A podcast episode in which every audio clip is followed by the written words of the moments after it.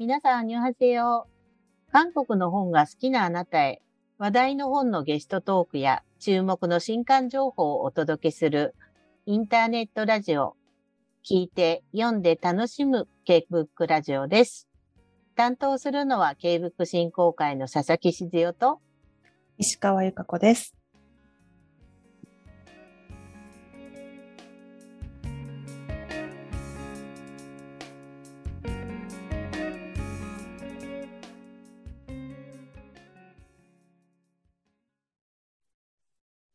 今週は4回目となる私これ読みましたです。ツイッターやインスタグラムなどでハッシュタグ K-BOOK ラジオをつけて投稿くださった皆さんのおすすめ本の紹介と、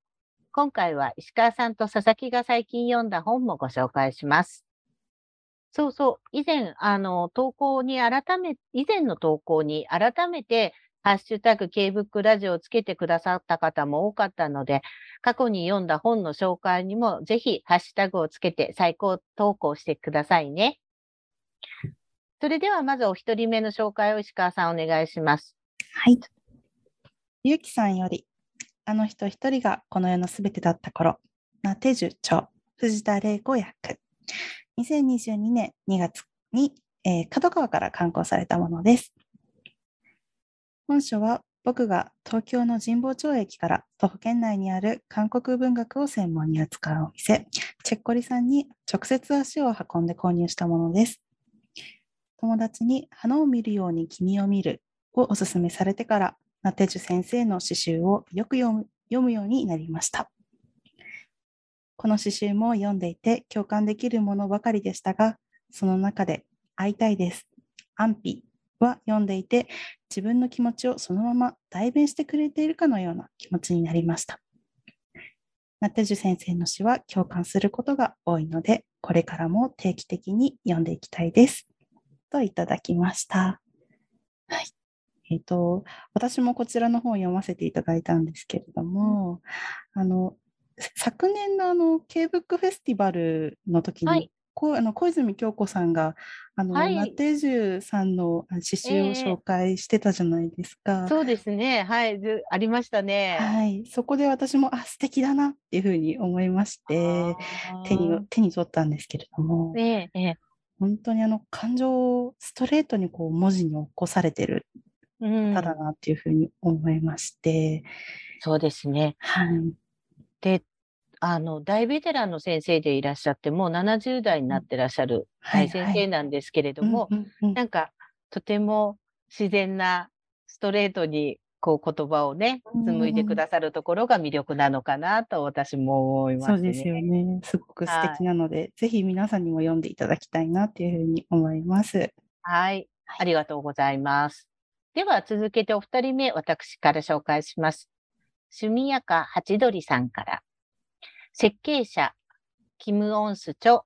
オ・スンヨン役、クオンから2013年に刊行された一冊です。趣味若八鳥さんがブログで2020年4月の今月のおすすめ本として紹介されていたそうです。この本は新しい韓国の文学シリーズから刊行されている本です。殺し屋の主人公レセンが暗殺の計画を立てている人物イコール設計者が誰なのかを考えることから全てが始まります。物語が進んでいく中で、主人公のレセンが序盤と比べて人間らしくなっていくのが印象的でした。序盤レセンは感情もなく淡々とヒュットを殺めていきます。ですが後半から同僚のために涙を流したり、自分が誰かから忘れられる夢を見て落ち込んだり、涙を流したりしています。どうして彼が人間らしくなったのか、私はよくわかりませんでした。物語で重要な役割を担う少女が出てくるのですが、その少女を守りたかったのか、それとも同僚を奪ったことが許せなかったのか、それはレセンにしかわからないし、レセンもわからないかもしれません。でも私個人の意見としては確信はないですが、もしかしたら彼は自分の人生を生きようと考えたかもしれません。今までいつか自分もこの世から誰にも知られることなく消されてしまう。そういった虚無感がずっとあって、でも少女に出会って自分の人生を生きようと決めたのかもしれません。あらすじに矛盾をはらむことでしか生きられないと書かれていましたが、確かにこの本に出てくる登場人物は皆矛盾をはらんだ人ばかりのような気がします。自分の人生を生きたい、でも生きられない。この世界から抜け出せない。それはレセンのような世界に生きる人々だけではなく、私たちもそうかなと思います。自分の人生を生きるのはしんどいことだと思います。だから私はレセンに惹かれたのかもしれません。嫌な過去も間違えてしまったことも、全部背負って生きていくのは自分の人生に責任を持つことだと思います。レセンはそれをやり遂げようと思ったのかなと思いました。血生臭いシーンも多くありますが、レセンが感じるささやかな日常や感情も印象的でした。500ページを超える体長編ですが、あっという間に読み終えてしまいました。また、どこかのタイミングで読めたらいいなと感じます。はい、あの、ハチドリさん、本当にあの、丁寧な感想をいただきました。はい、ありがとうございます。そうなんですよね。ちょっと最初は皆さんね、暑いので、あの、ちょっと躊躇されると思うんですけれども、私も読んだ時、私ももうサスペンスとかミステリー大好きなので、はい、読んだんですけど、あの、本当に、あの、嘘偽りなく、あっという間に読み終えられる、はい、作品でした。で、あの、少し古い映画ですけれども、はい、あの、ジャン・レノが主演したレオンという、あの、映画があったんですけれども、はいはい、あの、こちらをね、見たことのある人だと、なんか、なんとなくちょっと、なんていうかな、登場人物とかがリンクするような感じの、うん、うん、あの、面白い作品だと思いますので、ちょっと秋の夜長ちょうどいいかもしれませんね。いいねゆっくりと思い切って チャレンジしてみてください。映画といいですね。ねいいですよね。芸術の秋ですから、ぜひ。はい。ぜひお願いします。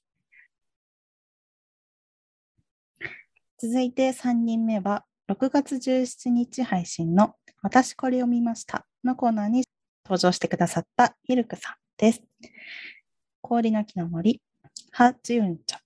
看板は訳。ハーパーコリンズジャパンから2022年6月刊行されています。音楽が主題のミステリーとファンタジーが融合した格別に面白く、悲しく、また心の柔らかい部分に何度も何度も触れてくる作品だ。音楽の素晴らしさ、極上のミステリーとファンタジー、そして何より心をつかんで離さないのは登場人物たちの絶望、歓喜、悲しみ、友情、狂気、恐怖。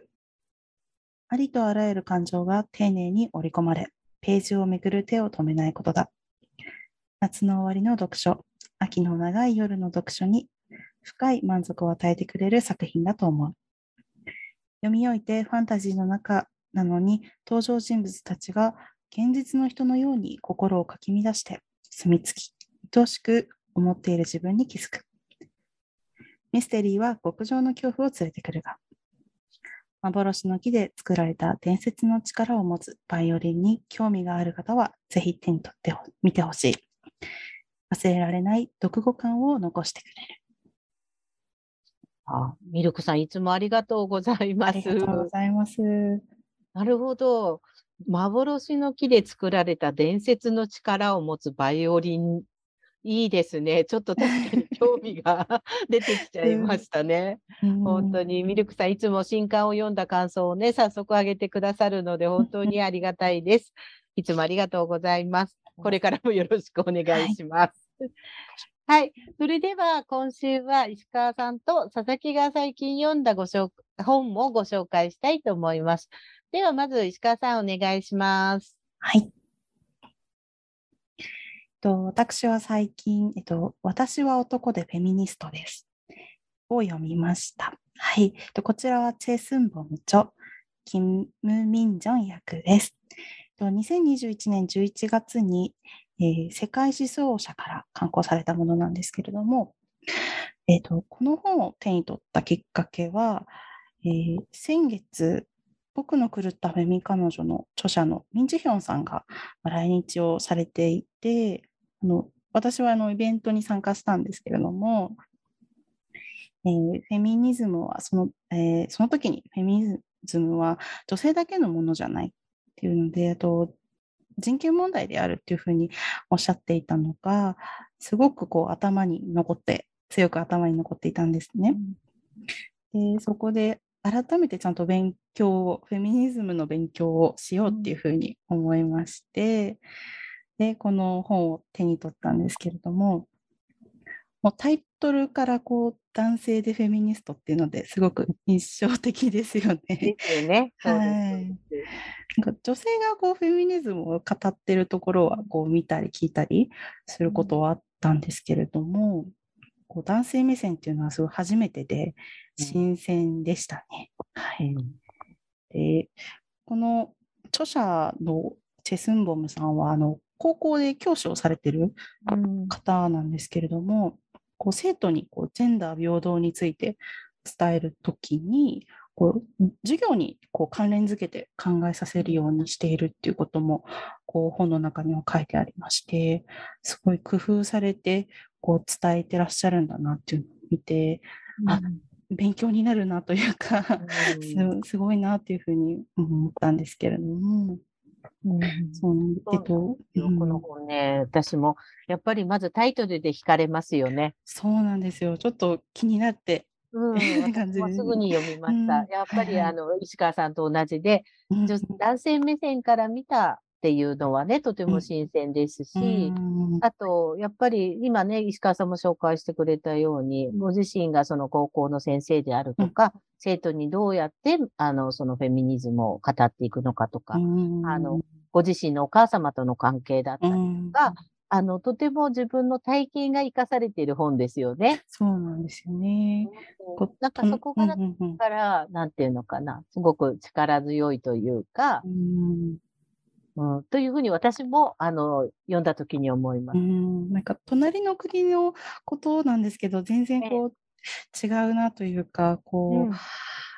まだ見えてくる視点が違ったりとか、ああ、こう社会も似たようでちょっと違う部分、こうはいはい文化も違ったりすると思うので、すごいとても新鮮で面白い一冊でした。うんはい。そうですね。あうんの、片方だけじゃない、あの、違う角度から見るっていう視点って大事なので、そういう意味ではこれも、あの、さっき、石川さんが最初におっしゃってた、その僕の狂ったフェミニ彼女とかと、まあうんもう、まあ男性視点ではあるんだけれども、ねの本もうんうんうんうん。だけれども、またちょっと、あの、まあ小説であるっていう部分と、うんこちらのチェウスンボムさんの方は、まあご自身の体験とかに基づいているのでね、両方合わせて読むと本当いいかもしれないですそう。ですね。小説とまたこう、ね別な違いますはい、ね違うので、はい。はい。ありがとうございます。ありがとうございます。では、はい佐々木さんは最近は何を読まれましたか？はい、そうですね。頑張っていろいろ読んではいるんですけど、この、えっと、ちょっと小説とかとは違う本を今日は紹介したいと思います。えーコンテンツボーダーレスという作品で、カン・ハンナさんが、えっと、著者。で、クロスメディアパブリッシングさんから2022年の7月、つい最近刊行された本です。で、あの、カン・ハンナさんというお名前の通り、カン・ハンナさんは韓国の方でいらっしゃるんですけれども、歌人として、あの、う歌を読む人ですね。短歌を読む人として、うん NHK の E テレの NHK 短歌にもレギュラー出演されてるんですよ。うんで、2019年に歌集まだまだですという、あの、まあ、短歌の本を実際に、あの、刊行されている方で、まずね、韓国人の方で短歌を読む方がいらして、歌集まで出されているっていうのはすごく驚いて、ね。うん、確かその当時、2019年に、なんかすぐにお会いしたいっていうふうにね、ご連絡した記憶がうんありますね。ただ、えっ、と、ちょうどその後にコロナになったこともあって、まあ、その後一度、二度ほどお目にはかかってるんですけど、で、まあ、そうやって存じ上げてたカン・ハンナさんの2冊目の本が出たというのが、またその歌集とは全然違って、こはい。の今回ご紹介するビジネス書、コンテンツボーダーレスだったので、まずそこにもまた驚いて、え、カーナさんな、何面、あの、どんなあれを持ってらっしゃるのと思ったら、よくよく読んだら、彼女自身は現在横浜国立大学の大学院でも学んでいらっしゃる国際社会文化学者でいらっしゃるんですよね。はいはい、なので、ご本人の、まあ、研究されている視点から、今、このものすごく世界中で躍進を続けている韓国のコンテンツとグローバル展開を紐解く一冊というものでした。でね、だけどなんか一見コンテンツって言われると、なんだかあの、ちょっと遠く企業とかが作り上げる世界だから、ちょっと自分たちとはそんなにこうね、身近に感あの感じられないかもしれないと思ったんですけど、実は読んでみたら、なんかすごく、あの、根本のところで言うと自分の身近にある仕事だったり、あるいは人とのコミュニケーションっていうところにも必要な、こう、なんか、見方、ものの考え方みたいなのを教えてくれる本だったので、とても、そこが印象的でした。ね、はい。あの、うん、いろんなこと出来事書かれていることが自分ごとに置き換えられるっていうのがとてもよかった。うんうん、で、あの、特にね、今、韓国のコンテンツ、本当に映画も世界的にすごいし、韓国ドラマも日常だし、もう K-POP に至っては、なんなら小学生からでもね。すごいですよね。はい。で、K-BOOK にしろ、あの、ものすごく韓国のコンテンツが、こう、お好きな方がたくさん増えてると思うんだけど、はいはい、このどうやってこの世界中に躍進できたのかっていうのを結構きちっと数字で、あの、紹介してくださっている。っていうのも魅力で、そういった韓国社会っていうところを見ることもできるので、あの、いつもこうコンテンツ、あの、いろんな作品を見て、あの、大好きになってる人にとっても少し違った視点から、韓国を見ることができるんじゃないかなと思いましたので、この本を紹介させていただきました。はい。とても気になる本ですね。そうですね。時にはこういった本も、うん、あの、違うところが刺激されていいかなっていうふうに思いました。はい。えー、りゅうきさん、趣味赤八鳥さん、ミルクさん、投稿ありがとうございました。ありがとうございます。ぜひね、皆さんの読んだ本の感想もお待ちしています。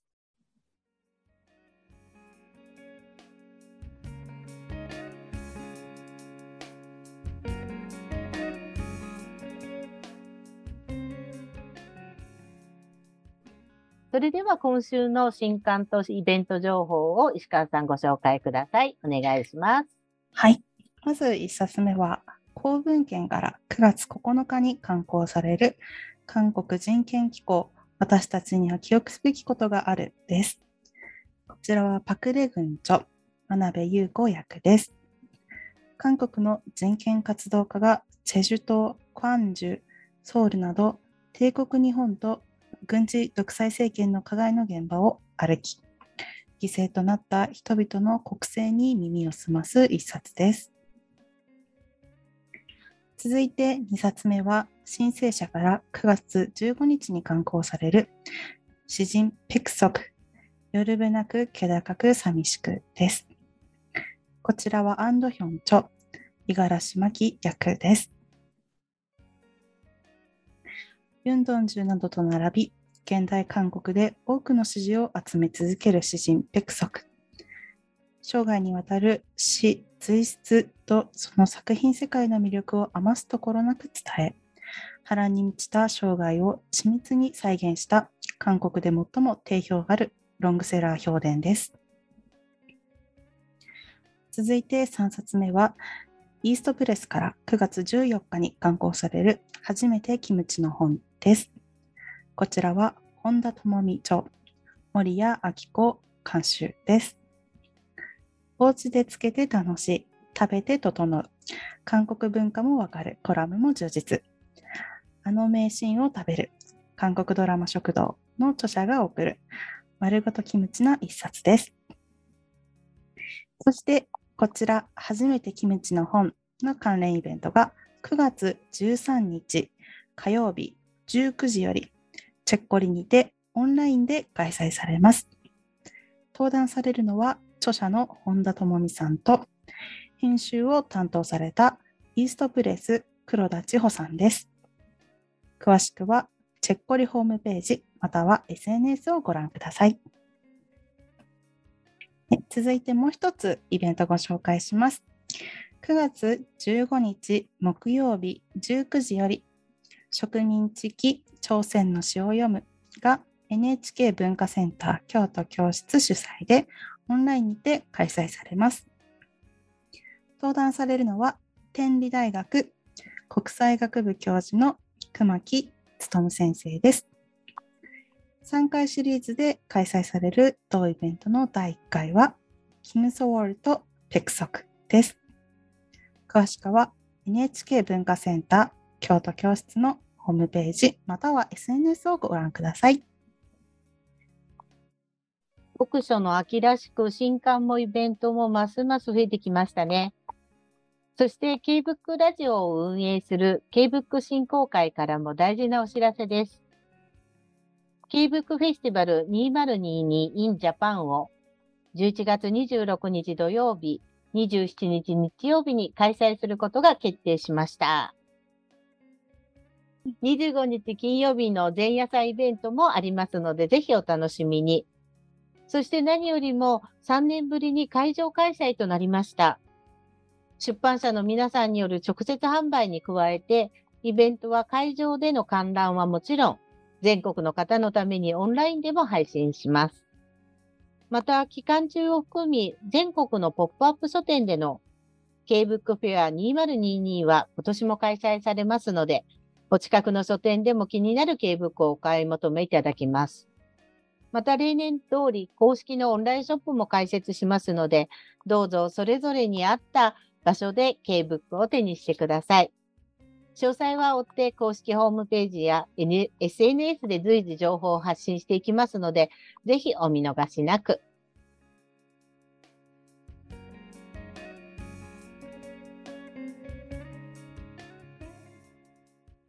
K-BOOK ラジオでは皆さんが読んだ韓国の本、K-BOOK の感想をお待ちしています。Twitter や Instagram、YouTube チャンネルのコメント欄にハッシュタグ、K-BOOK ラジオとつけて、感想や番組へのコメントをお寄せください。私、これ読みましたのコーナーで紹介させていただきます。皆さんの感想をお待ちしています。なお、K-BOOK ラジオは Spotify、Apple Podcast、YouTube でお聞きいただけます。お好みのプラットフォームでチャンネル登録をよろしくお願いします。また、毎週ご紹介した書籍やイベント情報は各回の概要欄に詳細の情報がございますので、ぜひチェックしてください。